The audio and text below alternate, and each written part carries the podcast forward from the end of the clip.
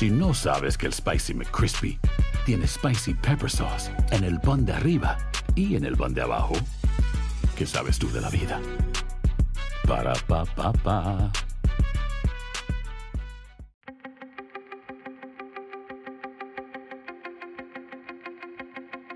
Temas importantes, historias poderosas, voces auténticas.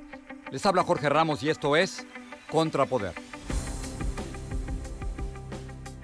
Bienvenidos al podcast. Hoy vamos a hablar sobre Guatemala y la detención de uno de los periodistas latinoamericanos más reconocidos, José Rubén Zamora.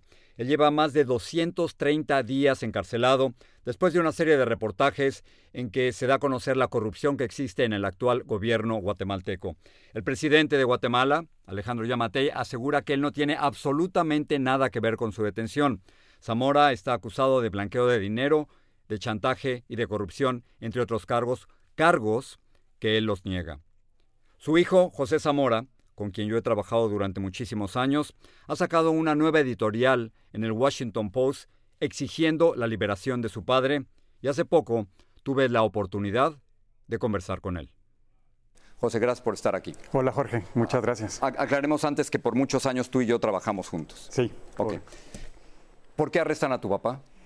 Eh, porque es crítico del gobierno y este gobierno, no solo con mi papá, pero este gobierno ha atacado sistemáticamente a todas las instituciones democráticas en el país. Ha perseguido jueces, fiscales, activistas y ahora en el caso de mi papá, periodistas. Eh, hay más de 25 operadores de justicia entre fiscales y jueces, eh, los principales y de más alto perfil que combatían la corrupción están en el exilio en, Washington y los que no están en el exilio están presos. Eh, lo mismo es el, caso de, mi papá. A él lo persiguen porque él desde el inicio de la administración, en las primeros 140... en la administración de Yamatei, durante las primeras 144 semanas del gobierno se publicaron 144 investigaciones de corrupción. Y hay una en especial que fue el punto de quiebre, que es una investigación que se llama la trama rusa, que explica cómo eh, una empresa minera rusa eh, sobornó a la administración de Yamatei eh, para que le diera una concesión de una mina en Guatemala en un contrato que es sumamente oneroso para el país. Lo, que no entiendo bien, José, es porque si, tu padre durante décadas ha criticado muchos presidentes guatemaltecos y latinoamericanos, ¿por qué lo arrestan ahora? ¿Qué, qué cambió? Bueno, lo que cambió es que, bueno, en general toda la región ha ido de retroceso. Menos libertad de prensa. Menos libertad de prensa, más represión. Gobiernos eh, autoritarios. Y entonces eh, eso es lo que ven y replican. Y a mí lo que me impresiona eh, es que se han ido sofisticando estos gobiernos represivos. Antes hacían dos cosas, o te difamaban porque saben que lo principal que tiene un periodista es su credibilidad, o te asesinaban. con el tiempo se dieron cuenta que tiene un costo muy alto asesinar a un periodista. Entonces eh, empezaron a usar el sistema judicial y primero eran eh, demandas civiles, eh, incluso unas ridículas en las que en Guatemala se creó una, una ley muy importante para proteger a, mujeres en, en, unas situaciones vulnerables donde sus parejas abusan de ellas, una ley de femicidio. Mujeres congresistas empezaron a utilizar esa ley para demandar a periodistas, incluyendo a mi papá. Y luego lo último es que se dieron cuenta que es muy fácil, sobre todo cuando se controla el sistema entero y el sistema judicial, es muy fácil utilizar la ley penal eh, y criminalizar a alguien. Eso les permite eh, arrestarlo y tenerlo en prisión. Ahora, las acusaciones contra tu padre, todas las ha negado él. Es blanqueo de dinero, chantaje y tráfico de influencias. Eh, ¿Está el presidente Yamatei detrás de estas acusaciones contra tu padre? vamos a escucharlo primero. Yo no tengo absolutamente nada que ver ni con su detención, no tengo nada que ver con su procesamiento, no soy ni siquiera testigo en ese caso, no tengo nada que ver en ese caso, y las acusaciones no son falacias, sino que son acusaciones que ahí están documentadas, que incluso tienen personas que han testificado en contra del señor por los hechos que cometió, no como periodista. Yamatei dice que él no tiene nada que ver y que lo acusan por otras cosas, no por ser periodista. ¿Tu respuesta es? Eh, miente. El presidente miente abiertamente y cada vez rompe barreras de la mentira. Es increíble ver, ver, verlo, decir lo que dice.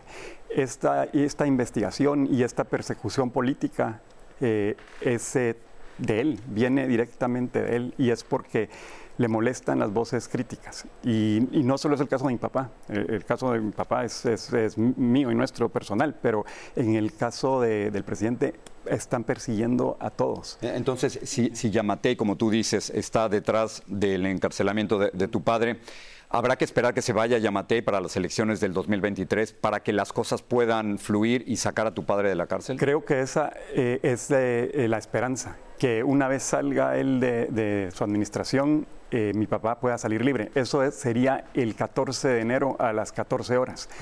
Eh, pero, del 2024. Del 2024. Pero lo que es interesante es que el gobierno en Guatemala, un proceso como este lleva a veces alrededor de 10 o 15 años. El proceso de mi papá ha sido sumamente acelerado porque le pusieron su audiencia final para mayo porque lo que intentan es eh, condenarlo mientras tienen el control total del sistema. ¿Cómo está tu padre dentro de la cárcel? ¿Qué puede hacer y qué no puede hacer? Pues él eh, está bien de salud, está bien de ánimo. Eh, ¿Puede escribir? Puede escribir. él está en aislamiento solitario. O sea, más de 230 días ¿Aislado? aislado. Eh, tiene 23 horas del día, está encerrado. Tiene una hora para caminar eh, en el sol. ¿Tú has podido entrar? Yo he podido entrar. De, del momento que lo arrestaron a diciembre, estuve yendo una semana al mes a Guatemala. Eh, voy a regresar ahora en, mayo, pero solo se, lo podés visitar martes y sábados eh, si estás ahí. Él tiene cero contacto con el exterior más que con mi mamá y mi hermano y algunas visitas durante esos días. Y luego lo que es interesante es que eh, la administración de repente se molesta porque se publica un editorial, porque se publica una publicar en el Washington Post. Y usan, y usan, eh, usan el hecho que él está recluido como un castigo. Entonces, como no hay normas ni reglamentos en la prisión, posiblemente porque les molesta esta entrevista, la semana entrante dicen que no tiene visitas o le cortan el agua. Le hacen mucha guerra psicológica. Me quedan 30 segundos, José, pero ¿cuál es la estrategia tuya y de tu familia para sacar a tu padre de la cárcel lo antes posible? Pues eh, seguimos peleando eh, ante la Corte Interamericana de, Derechos Humanos y a nivel local, por, eh, al menos por el arresto domiciliario. Mi papá cumple con todos los requisitos para estar en su casa.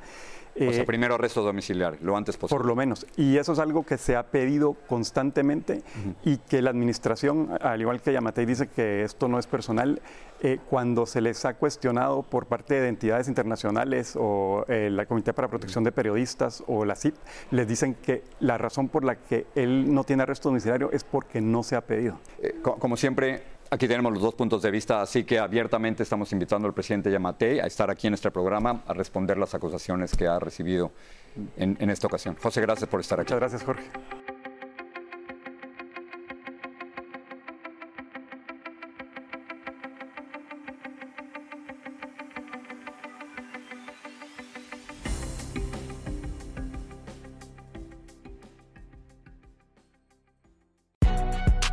Si no sabes que el Spicy McCrispy tiene Spicy Pepper Sauce en el pan de arriba y en el pan de abajo, ¿qué sabes tú de la vida? Para, pa, pa, pa.